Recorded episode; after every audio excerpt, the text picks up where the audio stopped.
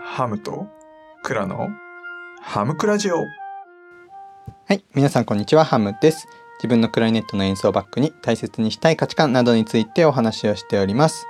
最近シルベというオリジナル曲を出したので、えハムの曲置き場というところでね、無料でダウンロードができますので、結構下の方に行っちゃってるのでね、あのもし末永く聞いていただきたい方、末永く聞いていただける方はですね、えぜひダウンロードしていただけたら嬉しいです。ということで、今日も聞いていただきましてありがとうございます。今日の21時半からですね、えー演奏ライブをやらせていただきたいと思います。あのもうあと2回で定期ライブはなくなっちゃうのでね、あのぜひですね、あのまたお越しいただければ幸いです。ちょっとなかなか練習できてないので、あのこのねライブの場でちょっと選ぶみたいな感じになっちゃうかもしれないですけどもやる曲をね。ちょっとそれは、えーそれも含めてね是非来ていただければというふうに思います。はい。今日はですね AI 文系 AI ということで第3回になるのかな？0から始まってるからね。4回目だけど、えーナンバー3というところですね、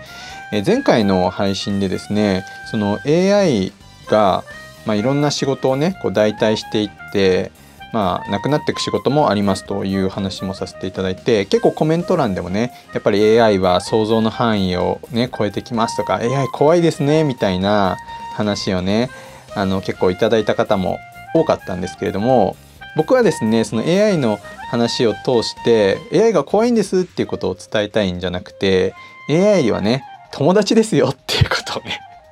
ちょっとあの翼くんがあの思い浮かんじゃってあのボールは友達っていうね。まあ AI と仲良くしていきましょうということですよね。はい。あのそれをですね言いたかったんですよ。なのでこれからですねそのまだ AI に支配されるのが怖いと思っている人へということでちょっとずつねその AI と仲良くしていこうとか AI のことをね知っていくことで怖いもんじゃないんだよっていうことをね伝えていければなというふうに思ってます。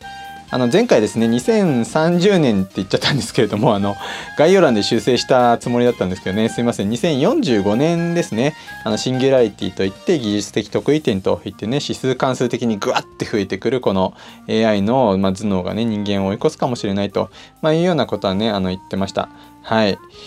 なんですけれどもねこの AI っていうのはその人間の生活を支配するものではなくて前提になるっていうふうに思ってほしいなって思うんですよね。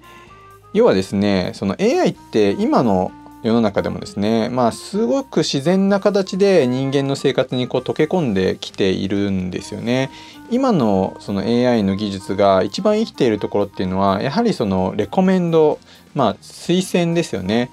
提案とも言いますかね、まあ、これだと思うんですよね。まあ、例えば Amazon 例えば YouTube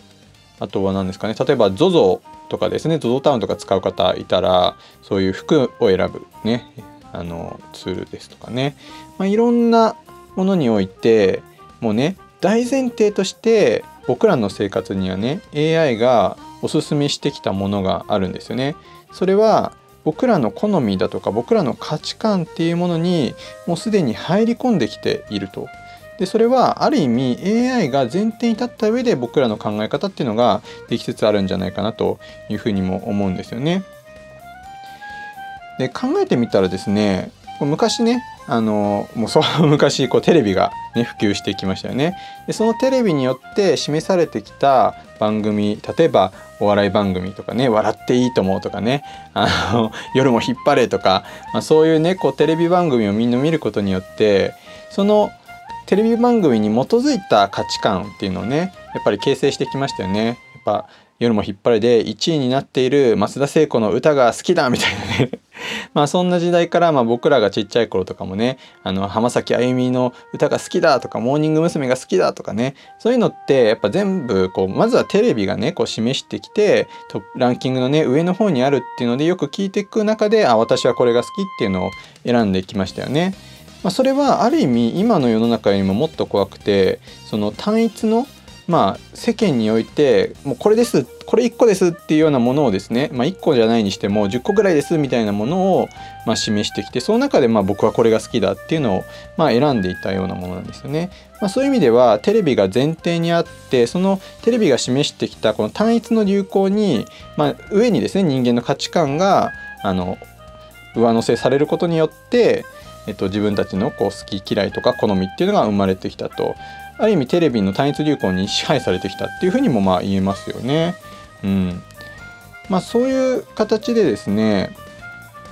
あなんか書いてたことと全然違うんだけども そうそうそうだから例えばその平安時代でその美人って言われてるような人たちがね突然あの世の中今の世の中にねパッて現れたところであの着飾ってたりとかしないでね普通の格好で、ね、今平安時代では美人とされてた方が来たところで多分僕らはね美人だっていうふうに思わないわけですよねだからその時代その時代にこうあった文化っていうものがやっぱりあるという中で20年前ぐらいはそのテレビの時代だったというところですよね。で今はあのどうかというとですねすごいこう価値観が多様化している時代っていうふうに言われていますよね。でもこの価値観の多様化っていうのは考えてみたらですねそのテレビが作ってきたような単一の価値観じゃなくてある意味 AI がですねその人に合ったコンテンツだとかその人に合った、まあ、ブランドファッションとかねいろんなこう要素を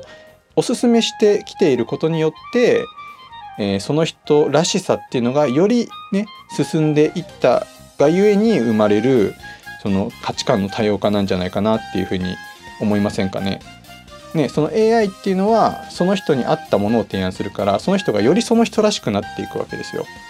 でそれを知らず知らずのうちにいろんなところで Amazon でね買うものだとか ZOZO で選ぶ服だとかね、まあ、そういうのを選択していく中でその人らしさがどんどんねいろんな方向にこう進んでいった結果今のその多様な価値観っていうのがあるんじゃないでしょうか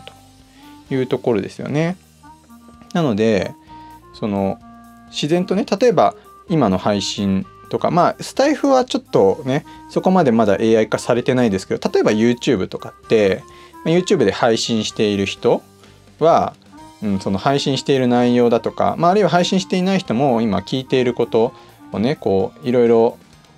えっと、聞いている人に近いような配信者っていうのをどんどんどんどん聞くようになっていきますよね。まあ、そこでこう交流とかが生まれると、まあ、ある意味その類は友を呼ぶとかねその配信者にとっても自分に近しい人がファンになっていってえー、とつながっていくと。まあ、スタイフでも近いこと起きてますよね。やっぱりその自分の配信に近しい人がやっぱ聞きに来てくれて友達になっていってあのどんどんつながっていってその人の配信聞くようになってとかっていう風なのがあの繰り返されているのでどんどんそのその人らしさっていうものがねあの AI のそのおすすめ機能っていうのがね今どんどん浸透していることによって、え、進んできているんじゃないかなというところも思うわけです。まあ、ということでですね、えー、今はその一つの例として、えー、とレコメンドっていうところに着目しましたけれども他にもいろんなところでねその AI が僕たちの前提を作り出しているっていうところはすごいあると思うんですよね。